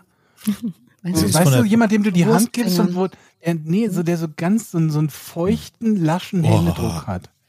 Und so wird ein Ganzkörperfoto von dem. Wir müssen uns die Hände mal angucken. Ah nee. Aber gut, wenn er sagt, ich bin von der Post, dann hat er sich halt wieder überzeugt. Ja, aber doch nicht nachdem er jemanden gewirkt hat, oder? Bei der Post. Bei der Post. Ja, aber wenn er von der Post ist, dann vielleicht ist das, vielleicht ist das normal. So, ich muss jetzt gucken, dass ich nicht in Tüdel kam. Wir haben den Schwan. Mhm. Diese Frau kommt trotz Würgen zurück. Jetzt kommt aber Kürtens Frau früher nach Hause und erwischt und die. Frau ist da. Ja. Und jetzt gibt es wieder Ärger. Wieder Kellen. Und die, diese Hausangestellte überlebt das. 1930 lockt eine Büglerin in den Grafenberger Wald, die kann auch fliehen, Marianne del Santo. Ähm, dann Tage später trifft er Irma Becker. Nach einem ähnlichen Vorfall stürzt er die in einen Abhang runter, in eine Wolfsschlucht. Tut sich ordentlich weh, überlebt das. Am 13. April 30 lernt er Gertrud Hau kennen und äh, geht mit der ins Café, danach in den Hofgarten. Ähm, die prügeln sich, die Frau schlägt zu und ihr ja, gelingt es zu fliehen. Ja, gut. Ja. 30. April 30. Er geht mit der Hausangestellten Charlotte Ulrich in den Grafenberger Wald, haut ihr mit dem Hammer auf die Schläfe, glaubt, sie ist tot, entfernt sich, kommt ein paar Minuten später zurück, weil er nicht ganz sicher ist und da ist sie nicht mehr da, hat auch das Bewusstsein wieder. Ja, wie viele Opfer hätte der, wenn er bei jedem Erfolg, der ist ja bei zwei Drittel nicht Erfolg oder drei Viertel, die er versucht mhm. umzubringen. Ey, Jetzt man geht auch nicht besser weiter. Also zunächst für ihn nicht. Ähm, Im April macht er die Bekanntschaft der jungen Witwe Körzinger. Der sagt, er sei heiratswilliger Junggeselle. Mhm. Das mache ich auch immer. Wenn ich nicht der Fritz an der Post bin ja. und Pfirsiche dabei habe, dann sage ich, ich bin äh, heiratswilliger Junggeselle. Wie wär's ja, und mit einem Café, junge Frau? also der besucht diese Witwe. Darf es ein bisschen würgen sein. Genau. Ja, also dann weiß ich nicht, ob ich aber nochmal wiederkomme. Doch, doch, das gehört bei uns dazu bei der Post. Na dann. Und Sie haben bestimmt keine Frau? nein, nein. Die kommt auch nicht gegen halb vier nach Hause. Jetzt gehen Sie bitte. Ja, mit dieser Witwe denkt Sie morgen wieder, ich muss in den Baumarkt einen neuen Hammer kaufen. Beim alten brach der Stiel. Richtig. Und bei diesem einen Messer ist ja auch die Spitze abgebrochen. Ne? Mhm. Da ist ja viel schief gegangen. Ja, ja. Nun, äh, er geht jetzt, denkt sich diese Witwe, das ist cool, die, ne, da geht er nach Hause. Die kriegt aber alle Nase lang Verwandtenbesuch und es oh, geht ihm wahnsinnig ne? auf den Sender. Mhm. Und ähm, da kann er nicht mehr zur Tat schreiten. Am 14. Mai 1930 latscht er wieder am Düsseldorfer Hauptbahnhof rum, mhm. verfolgt die Hausangestellte Maria Budlies. Und zwar hilft er der, weil sie von einem Mann bedrängt wird. Nein. Ja. Er ist der Retter. Mhm. Entschuldigung, Kürten spricht das Paar an und kann erwirken, dass der Mann von Butlis ablässt. Dann nimmt er sie mit in seine Wohnung, wird aufdringlich, die protestiert. Die hat ja einen tollen Tag hinter sich, die Frau. Das ist ein Megatag. Nach Protest, nachdem die protestiert, sagt er, ähm, ich bringe dich zurück in dein Mädchenwohnheim da in Grafenberger Wald. Wirkt die Frau dann dort, lässt dann aber wieder von ihr ab und bringt sie dann noch in die Nähe einer Straßenbahnhaltestelle. Ja, hier komm, bring ich die noch kurz zur Bahn. Ja, und ja, die verrückte Geschichte. Ne, das ist ja echt eine verrückte Geschichte, ne? Das schreibt jetzt die Maria Butlis ihrer Freundin in einem Brief. Hm. Ich hatte vielleicht einen Tag am 14. Mai. Ne? Hm. So, beschreib, beschreib, beschreib. Jetzt wird aber zufällig dieser Brief nicht an ihre Freundin zugestellt. Nicht an ihre Freundin Brückner, sondern irrtümlich an eine Familie Brückmann. Hm. Und zwar in derselben Straße, ähm, also totaler Zufall, äh, in, in derselben Straße zugestellt, in der äh, die Polizei den das übergab. Also mit damit beendet im Prinzip Kürten seine Aktivitäten. Es ist niemand tödlich verletzt. Also die Wende kommt jetzt durch den falsch zugestellten Brief. Die Polizei sucht mit Butlis nach dem Haus, in dem sie mit dem Täter war. Und nach langer Suche sagt Butlis morgens am 21. Mai, ich kenne das Haus in der Mettmanner Straße 71. Das mhm. ist das Haus. Dann gehen die ins Treppenhaus, da ist sie sich aber wieder nicht mehr sicher. Dann geht sie mittags nochmal alleine hin und erzählt einer Nachbarin, was passiert ist. Und sieht dabei Peter Kürten. Der kennt den aber nicht. Die Nachbarin schreibt das auf, auf einen Zettel, schreibt den Namen auf, Budlis übergibt den der Polizei und jetzt ist sie sich sicher, das richtige Haus erkannt zu haben. Ähm, Kürten hat das aber irgendwie mitgekriegt. Er ist nämlich seit dem 16. April schon arbeitslos, ist da und hat äh, die Butlis erkannt und ist aus der Wohnung abgehoben. Äh, äh, ist aus der Wohnung abgehauen, hebt 140 Mark vom Sparbuch seiner Frau ab und zischt ab. Trifft sich abends mit ähm, seiner Frau in einem Café, sagt ihr, dass er immer wieder mal was mit Mädchen gehabt hätte, und ähm, dieses Mädchen ist jetzt ihm auf der Spur. Er müsse jetzt ausziehen und ähm, er könne die Wohnung nicht mehr betreten und so weiter. nächsten Tag holt er noch ein paar Kleidungsstücke ab, mietet sich ein in der Adlerstraße 53. Da bleibt er tagsüber und schläft. Abends gibt's noch mal Streit mit seiner Frau. Ähm, 23. Mai geht die, die Polizei in die Mettmanner Straße, findet da niemanden. Dann wenden die sich an Kürtens Frau, ähm, erzählen ihr, was passiert ist und ähm, lassen eine Vorladung für ihn zurück. Die Frau sagt, er ist gerade beim Arbeitsamt und ähm, die warten jetzt noch einen Moment lang auch am Arbeitsamt, äh, erwischen den aber nicht. Also das ist alles sehr unglücklich verlaufen, wird später auch, gerät das stark in die Kritik.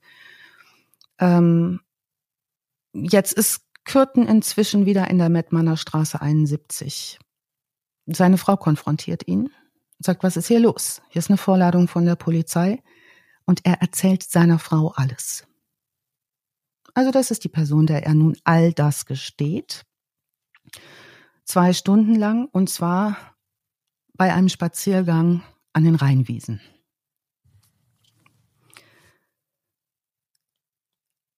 Also die Frau ist sehr loyal mit ihm. Sie sagt, wir können uns gemeinsam umbringen, dass du nicht geschnappt wirst. Da sagt er, nee, er will untertauchen und möchte sich mit ihr noch ein letztes Mal treffen, und zwar an der Rochuskirche. Also die hat jetzt nicht gesagt, Schatz, wir kriegen das wieder hin?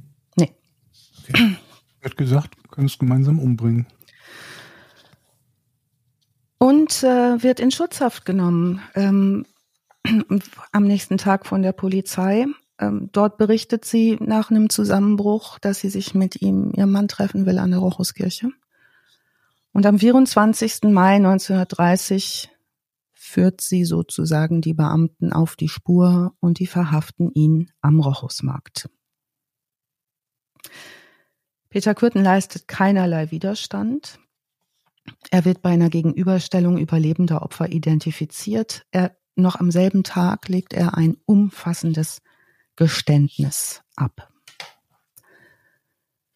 Also er gesteht alles und er gesteht so ausführlich, die weisen ihn für die Untersuchungshaft nach Bedburg-Hau in die Nervenheilanstalt ein, wo verschiedene Gutachter tausend Seiten ähm, Ermittlungsakten, gutachterliche zusammenstellen. Stundenlang erzählt er von seinen Fällen, bis die Gutachter übrigens honorierte Leute wie Franz Sioli und Karl Berg sagen, da kann die Hälfte gar nicht von stimmen. So, da ist viel dazu erfunden. Er gefällt sich auch beim Reden. Also er gesteht das alles, ähm, Gegenüberstellung und so weiter. Ähm, Im Verlauf allerdings im Juni 1930 zieht er alles wieder zurück und sagt, äh, er hat nur die Taten wo, gemacht, wo die Frauen überlebt haben. Er sagt auch, mhm. ja, Brandstiftung gab's, aber von den Morden, da, das war ich nicht, mit den Morden, das war ich nicht. Ich war das mit, wo die alle überlebt haben. Warum er denn dann seiner Frau alles gestanden habe, möchten die von ihm wissen. Und dann sagt er, er wollte, dass sie die 15.000 äh, Reichsmark bekommt, die zur Ergreifung des Täters ausgesetzt sind, so dass sie finanziell versorgt ist. Gut, in den Voruntersuchungen, die füllen wirklich Zimmer voller Akten. Es gibt Fotos davon, wie viel Papier da zusammenkommt, auch in den Verhören. Ähm, in diesen acht Wochen in der Provinzialheil- und Pflegeanstalt Bedburg-Hau wird er von Anstaltsdirektor Räther und anderen Ärzten untersucht. Ähm, die bescheinigen alle für das Verfahren einhellig, der ist nicht geisteskrank, der ist ein Sadist. Der hat eine eindeutig sadistische Neigung und ist voll verantwortlich für seine Taten. Jetzt geht der Schwurgerichtsprozess gegen Kürten los, und zwar am 13. April 1931 unter Vorsitz des Landgerichtsdirektors Rose. Verteidigen tut, ihr, der, tut ihn der sehr berühmte Rechtsanwalt Alex Wehner. Wer dieses Verteid die Verteidigungsrede hören möchte, die ist sehr, sehr interessant oder lesen möchte, empfehle ein tolles Buch dazu, wo eigentlich alles Aktenmaterial gesammelt drin ist. Das heißt, der Sadist, der Fall Peter Kürten von Karlberg. Ich verlinke das auch nochmal. Ähm, dieser Anwalt versucht, die schwere Kindheit ins Feld zu bringen und die Erlebnisse in dem sadistischen Zuhause. Ähm, Kürten kriegt ein Schlusswort, versucht in diesem Schlusswort zu sagen, seine Opfer seien ja auch schuld gewesen, die hätte es ihm ja auch sehr leicht gemacht. Ne? Ja, das ist, kann man versuchen, ne? Die Presse begleitet diesen Prozess in Teilen und äh, das führt natürlich zu fürchterlichem Ärger in der Bevölkerung. Also fünf- und achtjährigen und so eine Teilschuld zuzuschieben, das kommt nicht gut an. Das Düsseldorfer Schwurgericht verurteilt ihn am 22. April 1931 wegen Mordes in neun Fällen neunmal zum Tode und zu 15 Jahren Gefängnis für die sieben Mordversuche. Er gibt noch weitere Morde zu. Also er sagt, er habe im Alter von acht und neun Jahren, als er alleine unterwegs war und von, von zu Hause weggelaufen, zwei Jungen im Fluss ertränkt und dabei zugesehen. Die können natürlich nicht mehr untersucht werden. Was auffällt, ist, dass Kürten die Untersuchungen genießt die Interesse an sein, das Interesse an seiner Person toll findet. Er ist immer gleichmütig in der Stimmung, immer einigermaßen gefasst. Der Untersuchungsrichter Dr. Hertel sagt, wir müssen diesen Prozess äh, vielen Fachleuten zur Verfügung stellen, weil das ein Präzedenzfall ist für Serienmorde und mit neuen Untersuchungsmethoden. Ähm, so findet der Prozess in der Turnhalle der Schutzpolizei statt in Düsseldorf. Ähm, am 2. Juli 31 wird die Hinrichtung durchs Fallbeil festgesetzt. Sein Henker ist Karl Gröppler, der reist aus Wuppertal an. Zu, nee, aus Magdeburg, Entschuldigung, reist der Henker an, der bis vor kurzer Zeit vorher die Todesurteile noch mit einem Handbeil vollstreckt hat. Das ist dort zu dem Zeitpunkt erst relativ kürzlich durch die Guillotine ersetzt worden. Ein Handbeil, also ein Schlachtermesser. Ja. Der, dieser, dieser ähm, Henker ist ein sehr interessanter Typ, der ähm, sagt, es ist die absolut beste Form hinzurichten. Er hat, hält überhaupt nichts von der Guillotine.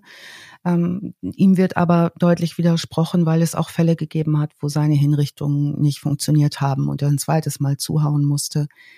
Ähm, es gibt in der Nacht davor vor seiner Hinrichtung, die übrigens im Klingelpütz in Köln stattfindet, diese Hinrichtung, das berühmte Gefängnis, ähm, eine Henkersmahlzeit. Und zwar äh, bekommt er die Nacht über ein Wiener Schnitzel mit Bratkartoffeln und eine Flasche Weißwein, die er sich wünscht. Und er schreibt an alle Verwandten seiner Opfer Entschuldigungsbriefe, in denen er schreibt, er würde für die Seelen beten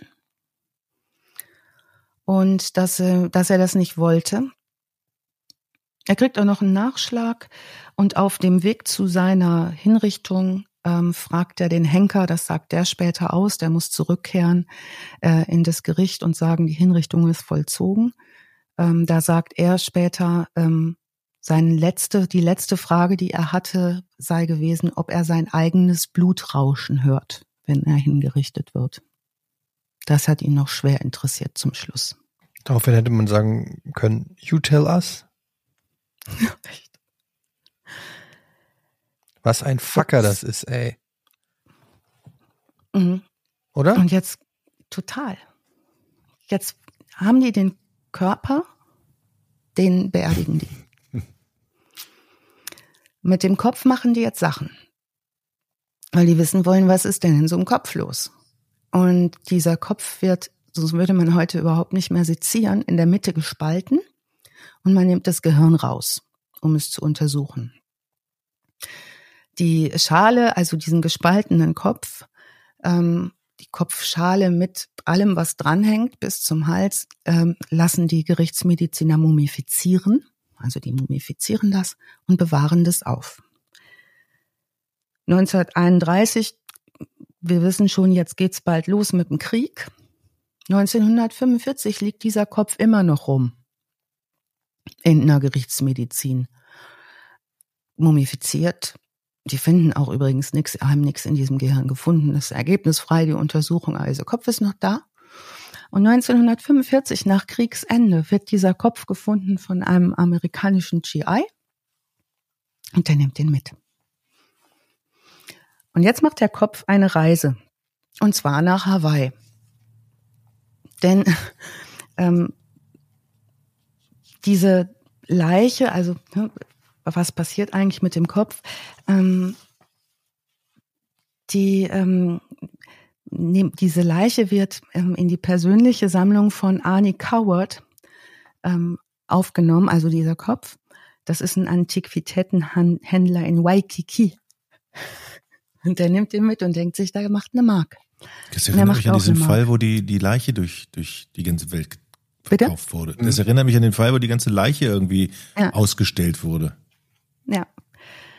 Also Arne Kauert, der übrigens ein Überlebender des Holocaust ist, eigentlich ursprünglich Norweger, ähm, der sammelt Folterinstrumente und macht eine Ausstellung ähm, und ist total interessiert in allem, was so 1975 rum, was so ähm, aus Deutschland kommt an Zeug. Unter anderem auch mittelalterliche Folterinstrumente. Der macht so eine Nürnberg-Ausstellung ähm, da gehört dann auch der Kopf von ähm, Peter Kürten dazu. Also es gab so eine sogenannte Nürnberg Torture Collection, da war der drin. Und dann stirbt dieser Sammler 1979 und es äh, kommt zu einer Auktion all dieser Gegenstände. Unter anderem auch ähm, kommt dieser durchgeteilte Kopf, der mumifizierte, unter den Hammer. Und er wird verkauft an den Besitzer des Kuriositätenkabinetts Ripley's Believe It or Not. Ripley ist ein Weltenbummler und Sammler der Kuriositäten, gerne auch Schädel ausstellt in Wanderausstellungen in Amerika. Und bis heute dreht sich der gespaltene Kopf von Peter Kürten mumifiziert in dem Ripley's Believe It or Not in Wisconsin und man kann ihn sich angucken gehen.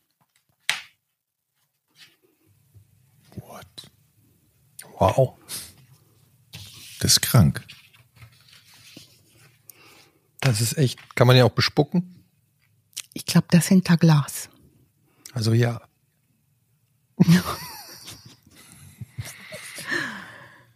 Eieiei. Crazy. Echt crazy. Fälle aus der Heimat, ne? Schön, Jochen. Das ist ja, ich finde, ich finde es vor allem gut, dass der Düsseldorfer in Köln hingerichtet wurde. Das ist ja, das geht ihm auch recht. Da ist so Sau. viel dabei, ne?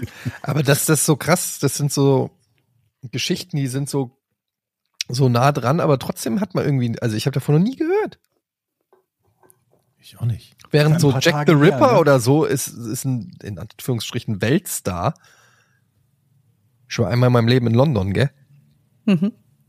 So, zweimal.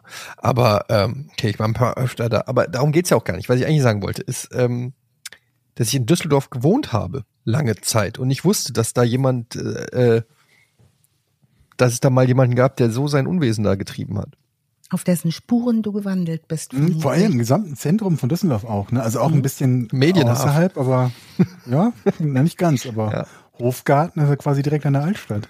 Mhm. Überall wurde da gemordet von dem Typen. Jedes Viertel, jede Ecke. Wie äh, gibt's eine Bilanz? Ich hab, kam jetzt irgendwann nicht mehr mit. Wie viel? Neun Tote. für genau. die er verantwortlich gemacht wurde, ne? Neun Tote und für die er verurteilt wurde, ähm, vermutlich viel, viel mehr. Hm. Ähm, da er aber ein äh, so begeistert war von seiner eigenen Aktivität, hat der Psychiater, der dem er all diese Sachen geschildert hat, nicht alles geglaubt, was er gesagt hat. Also so wie Georg eben auch schon sagte, da ist aber eine Menge schiefgegangen. Mhm. Vielleicht hat er sich da ein bisschen schöner geredet in seinen Augen. Aber trotzdem, wenn er ein bisschen festeren hier Händegriff gehabt hätte und ein bisschen besseres Werkzeug, da wäre noch einiges mehr passiert, du. Mhm. Glück, dass er nicht wie Jochen irgendwie jedes Wochenende im Baumarkt war. Es gibt ein schönes Interview mit einem äh, ganz alten Mann, der 2017 gestorben ist. Der letzte Zeuge, der ihn kennengelernt hat, lebte in Düsseldorf. Hermann Mühlemeier heißt er. Und der war am, im Juli 1929 acht Jahre alt und hat erzählt, nachdem diese Geschichte hochkam und so viel darüber berichtet wurde, da hat er gesagt, der wollte mich auch umbringen. Und ist damit äh, an die Presse gegangen, also ist interviewt worden von RP Online. Da kann er auch viel erzählen hier ganz ein ganz interessanter Mann und der sagte, er war acht und ist mit seinem, er hatte ein Fahrrad bekommen, ein großes Fahrrad, weil die hatten nicht so viel Geld und dann kriegte man als Kind gleich ein richtiges Fahrrad. Auf dem durfte er aber nur in Begleitung des älteren Nachbarsjungen fahren, weil er konnte nur bremsen, indem er damit gegen eine Hauswand fährt. Und also er, er konnte nicht anders bremsen. Ne? Du bremst ja auch mit Autos, ne? Genau. Passat, da ist ein, sag ich nur. Genau, mhm. da ist er in den Feldweg gefahren und äh, Peter Kürten ist auf ihn zu und hat ein Messer gezückt und hat gesagt, ich schneide dir jetzt dein Hälschen durch. Und daraufhin hat der ältere Nachbarsjunge das gesehen und hat ganz laut geschrien, schnell, wir müssen hier weg, da hinten kommt die Bahnpolizei. Und dann sei Peter Kürten abgehauen. Clever. Und? Und da hat der Große sozusagen dem Kleinen geholfen und ähm, er hat gesagt, er hat nächtelang nicht geschlafen danach. Und als das so wieder hochkam, er hat es auch niemandem erzählt, er hat es auch zu Hause gar nicht erzählt, dass ihm das passiert ist. Das war der letzte Zeuge, 2017 interviewt. Hm. Was eine dumme Sau. Tja, das Schlimme, was ja. ich, also das, was ich wie so ein roter Faden durch fast alle unsere Fälle zieht, ist, dadurch, dass die alle ja offensichtlich psychisch krank sind, hat man immer so ein bisschen das Gefühl, dass die Strafe auch nicht so richtig schmerzt. Oder wisst ihr, was ich meine? So auch mit seinem mhm. Spruch kann ich mein eigenes Blut rauschen und so. Man hat immer so das Gefühl, die machen, ähm, die machen so lang, was sie wollen, bis sie endlich auch ihre eigene Erlösung bekommen, so dass die Strafe eigentlich nicht eine Strafe ist, sondern immer so eine Art Fulfillment des eigenen Werks, so ein bisschen wie bei Sieben am Ende auch so. Das ist so, stimmt. Es ist so unbefriedigend irgendwie. Ich meine, das bringt sowieso die Toten nicht wieder oder so und das Leid, was sie verursacht haben, aber die, aber auch nicht mal die Genugtuung, dass die Strafe jetzt eine Strafe ist. Das Einzige, was einem bleibt, ist, dass, dass, dass, dass der nicht mehr da ist und nicht noch mehr Leid verursachen kann. Aber irgendwie kann man nie das Leid, was der verursacht, auch nur annähernd zurückgeben oder, oder so. Wisst ihr, was ich meine? Ich hm. denke dann manchmal, vielleicht ist es besser, wenn die einfach in einer Zelle verrotten in irgendeinem ja. Drecksknast und. Man wünscht ihm eigentlich die Hölle und Leid und. Äh, und, und wenn du dann einfach irgendwie Todesstrafe oder so äh, und dann die mit einem Grinsen auch noch aus dem aus der Welt scheiden, irgendwie, ich weiß nicht, keine Ahnung, ich krieg ich krieg einfach übelste Rache und Hassfantasien, wenn ich das höre. Vielleicht kann ich dich da noch ein bisschen erfreuen, Etienne, denn ihr habt ja in der letzten Pornfolge, die ich natürlich gehört habe, bevor wir heute aufzeichnen, über paranormale Dinge gesprochen. Mhm. Ob es die gibt oder nicht, ne? Mhm. Da habe ich ja besonders zugehört. Und ähm, in Wisconsin, in diesem Ripley's Believe It or Not, sagen die Angestellten, dass der Peter Kürten auf dem Klo spukt. Mhm. Und zwar immer, wenn sie den Handtrockner anmachen, macht er den Handtrockner wieder aus. Tja. Vielleicht ist das habe ich aber ziemlich viele Strafe. Toiletten, auf denen Peter Kürten äh, spukt, ja. habe ich das Gefühl. oder was der Wasserhahn, ich weiß es nicht. Ist mehr. das alles wahr oder haben wir uns das ausgedacht? Aber ich verlinke auch noch mal, dieses Believe It or Not ist wirklich total witzig, was man sich da alles angucken kann. Das ist irre. Ähm, da latschen halt nach wie vor Leute durch, gucken sich. Dann gibt's eine, die versteinerte Jungfrau und irgendwelche Schrumpfköpfe und ähm, irgendwelche dreiköpfigen Kühe und also halt so ein richtiges Kuriositätenkabinett. Ist schon interessant. Ich werde mit anderen Augen durch Düsseldorf gehen, wenn ich das nächste Mal da bin. Ja, ich glaube, es gibt auch solche Tourist-Tours. Die gibt doch bestimmt die Peter Kürten Mystery Tour oder so. Ja, auch wenn ihr habt noch nie davon gehört, aber wir haben natürlich auch äh, einiges vor dieser True Crime Welle in Düsseldorf gelebt. Vermutlich hast du heute da bessere Karten im Geschäft auch. mitzumachen. Gibt es denn in Düsseldorf einen Dungeon eigentlich? Ich glaube nicht. Keine Ahnung, keine Ahnung. Ich war Weil jetzt in keinem Dungeon weil die Dungeons eigentlich immer ihren Städtemörder drin haben. In Berlin im Dungeon ist der Großmann dran und die weiße Frau, die im Dom spukt. Oder im Schloss? Wo spukt sie? Ich weiß es gar nicht. Hm. Keine naja. Ahnung. Ja, vielen Dank für diesen äh, ja, auffühlenden, spannenden Fall. Wie immer, eigentlich. Hm. Ähm, Alice toll recherchiert und hervorragend vorgetragen. Wenn ihr das auch so seht, dann guckt doch mal auf steady.hq. Nee, steady, warte mal. Jetzt muss ich selber gucken. Steadyhq.com. Das ist aber auch ein komischer Name. steadyhq.com. S-T-E-A-D-Y-H-Q.com slash vorn. Da könnt ihr diesen Podcast und vor allen Dingen auch die Arbeit von Alice ein bisschen würdigen mit einem kleinen digitalen Obolus. Ähm, vielen, vielen Dank in letzter Zeit echt viele krasse Fälle gehabt, muss ich mal sagen. So mit Manson, Dama, jetzt dem, äh, also es ist schon der Stoff, aus dem die Albträume sind. Ähm, ja, und dann würde ich sagen, hören wir uns einfach in zwei Wochen wieder oder wie oder was? Sehr gerne. Okay. Ja, Danke, Alice. Vielen Dank fürs Zuhören und bis zum nächsten Mal. Tschüss. Tschüss. Tschüss.